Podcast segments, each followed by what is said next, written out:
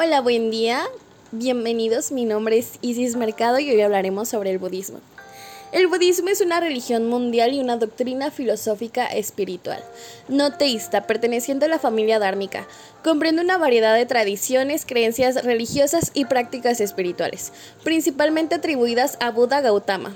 El budismo es la cuarta religión más importante del mundo con más de 500 millones de adeptos o el 7% de la población mundial. El budismo se originó en la India entre los siglos 6 y 4 a.C., desde donde se extendió a gran parte del este de Asia y declinó su práctica en el país de origen durante la Edad Media. La mayoría de las tradiciones budistas comparten el objetivo de superar el sufrimiento y el ciclo de muerte y renacimiento ya sea por el logro del nirvana o por el camino de la budeidad. Las escuelas budistas varían en su interpretación del camino hacia la liberación, la importancia relativa y la canonicidad asignadas a los diversos textos budistas y sus enseñanzas y prácticas específicas.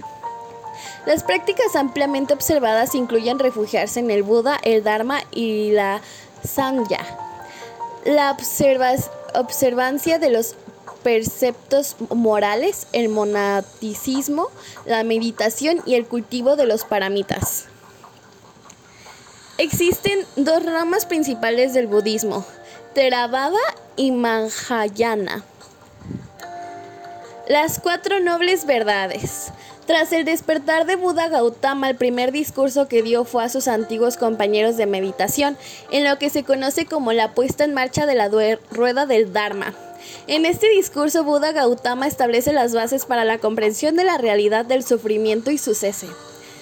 Estas bases se conocen como las cuatro nobles verdades, las cuales constatan la existencia de lo que en el budismo se llama dukkha, una angustia de naturaleza existencial. Existe el dukkha, el sufrimiento insatisfactorio o descontento. Dos, el origen del dukkha es el tersna, en sánscrito el deseo, el querer, el anhelo, la ser. Existe un cese de dukkha llamado nirvana. El sufrimiento puede distinguirse cuando se extingue su causa. Existe un noble camino óctuple para lograr este cese, el método para extinguir el sufrimiento.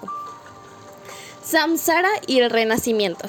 Se refiere a una existencia cíclica, circular y errante. Se refiere a la teoría del renacimiento y la ciclicidad de toda vida, materia y existencia. Una suposición fundamental del budismo, como con todas las principales religiones indias, en el budismo se considera insatisfactorio y doloroso, perpetuado por el deseo, ignorancia y el karma resultante. La liberación de este ciclo de existencia, el nirvana, ha sido la base y la justificación histórica más importante del budismo.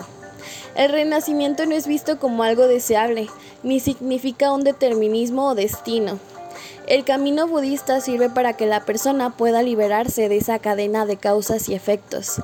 Si bien el individuo debe experimentar las circunstancias en las que le toca vivir, a la vez es el único responsable de lo que decida hacer frente a ellas. Karma. La existencia del karma es una creencia central en el budismo, ya que con todas las principales religiones indias no implica ni fatalismo ni que todo lo que sucede a una persona sea causado por el karma. El buen y el mal karma, karma se distingue de acuerdo a la raíz de las acciones. Buda clasifica el karma en cuatro grupos. Oscuro con resultado oscuro, brillante con resultado brillante, oscuro y brillante con un resultado oscuro y brillante, ni oscuro ni brillante con un, oscuro, con un resultado ni oscuro ni brillante. Nirvana el despertar.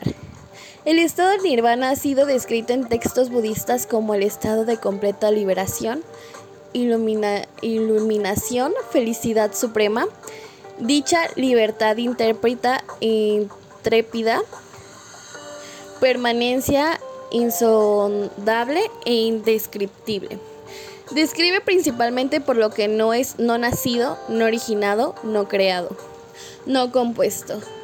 Sin embargo, no se debe confundir ni con la aniquilación o aislamiento del individuo, ni con un nihilismo. El budismo considera nirvana como el objetivo espiritual supremo en la práctica tradicional. El enfoque principal de una gran mayoría de budistas laicos ha sido buscar y acumular el bien a través de las buenas acciones, donaciones a los monjes y varios rituales. Esto ayuda a uno para obtener una mejor, un mejor renacimiento. Las tres joyas. Todas las formas de budismo veneran y se refugian espiritualmente en las tres joyas. Buda, Dharma y Sanya. Buda. Si bien todas las variedades de budismo veneran a Buda y budeidad, tienen diferentes puntos de vista sobre lo que son. En el budismo Theravada, un Buda es alguien que se ha despertado a través de sus propios esfuerzos y perspicacia. Han terminado a su ciclo de renacimientos y a todos los estados mentales no saludables que conducen a malas acciones.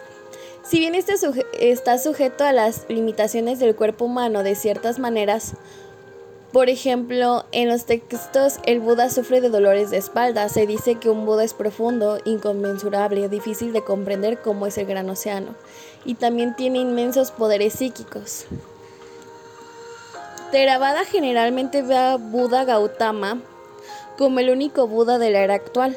Aunque ya no está en este mundo, nos ha dejado el Dharma, enseñanza, el Vinaya, disciplina y la Shanga, comunidad.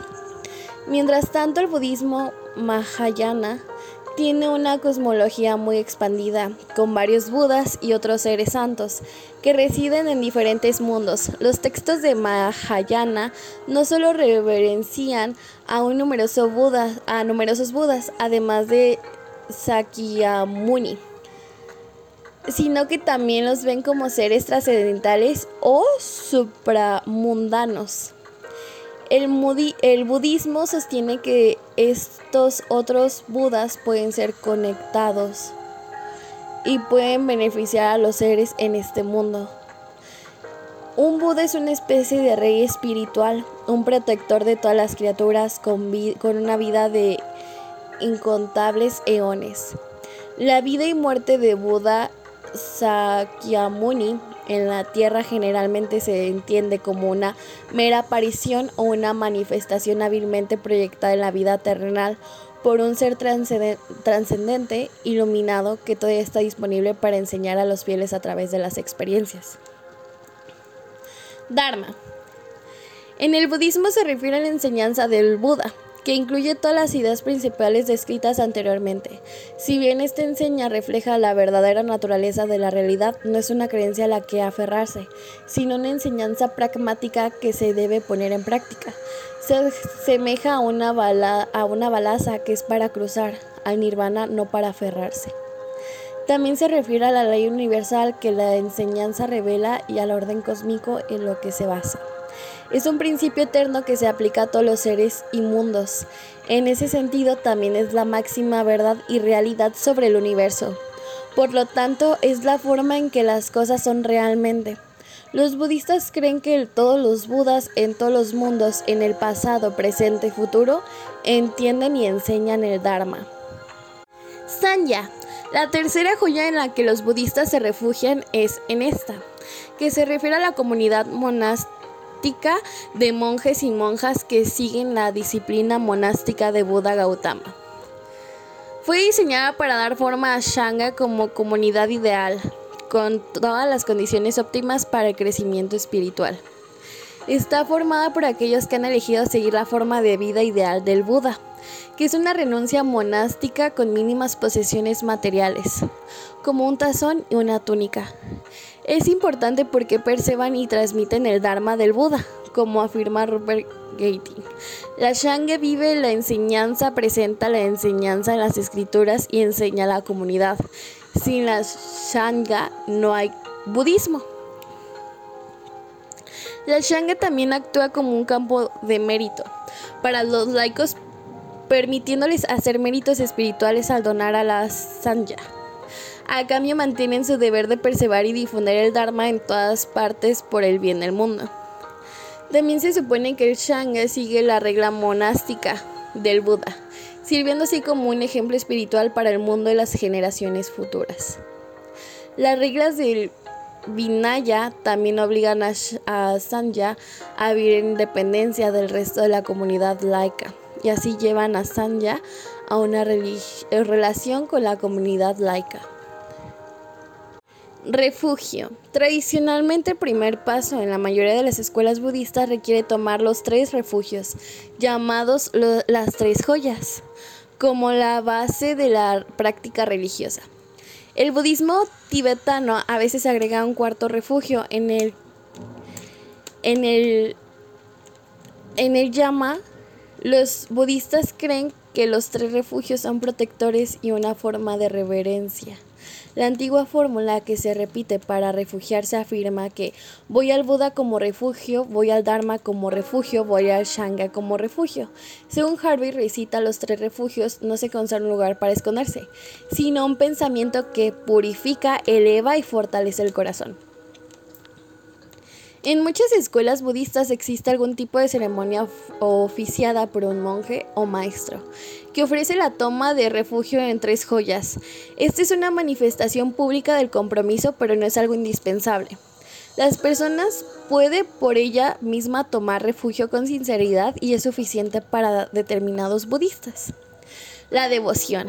Según Peter Harvey, la mayoría de las personas la mayoría de las formas de budismo consideran confianza confiable o la fe como una cualidad que debe ser equilibrada con la sabiduría y con una, una preparación y acompañamiento para la meditación.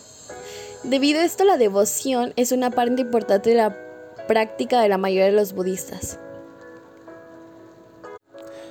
Las prácticas devocionales incluyen oración ritual, postración, ofrendas, peregrinación y cantar. La, devoción budista generalmente se centra en algún objeto, imagen o ubicación que se considera sagrado o espiritualmente influyente. Ejemplos de objetos de devoción incluyen pinturas, estatuas de Budas, el canto grupal público para las devociones y ceremonias es común a todas las tradiciones budistas y se remonta a la antigua India, donde el canto ayudó a memorizar las enseñanzas transmitidas oralmente. Los rosarios llamados malas se usan en todas las tradiciones budistas para contar el canto repetido de fórmulas o mantras comunes. El canto es, por lo tanto, un tipo de meditación grupal devocional que conduce a la tranquilidad y comunica las enseñanzas budistas. La ética budista. La ética budista llamada Sila, sánscrito o Sila Pali, se fundamenta en los principios de Ahimsa y camino medio. Según las enseñanzas budistas, los principios éticos están determinados por el hecho de si una acción cualquiera podría tener una consecuencia dañina o perjudicial para uno mismo o para otros. Sila consiste en el habla correcto, la acción correcta y los medios de vida correctos. Las escrituras budistas explican los cinco preceptos como el estándar mínimo de moralidad budista. Este sistema moral más importante del budismo junto con las reglas monásticas. Los cinco preceptos se aplican tanto a los devotos masculinos como femeninos y estos son no matar a ningún ser, no tomar lo que no me pertenece, no tener una conducta sexual dañina, no, no decir mentiras, no consumas alcohol o drogas que conducen a la falta de atención. Los monjes y monjas budistas, por su parte, siguen más de 200 normas de disciplinas descritas en el detalle en el Pinaya Picata. Y pues con esto terminamos el podcast de budismo. y gracias por escuchar y quedarse.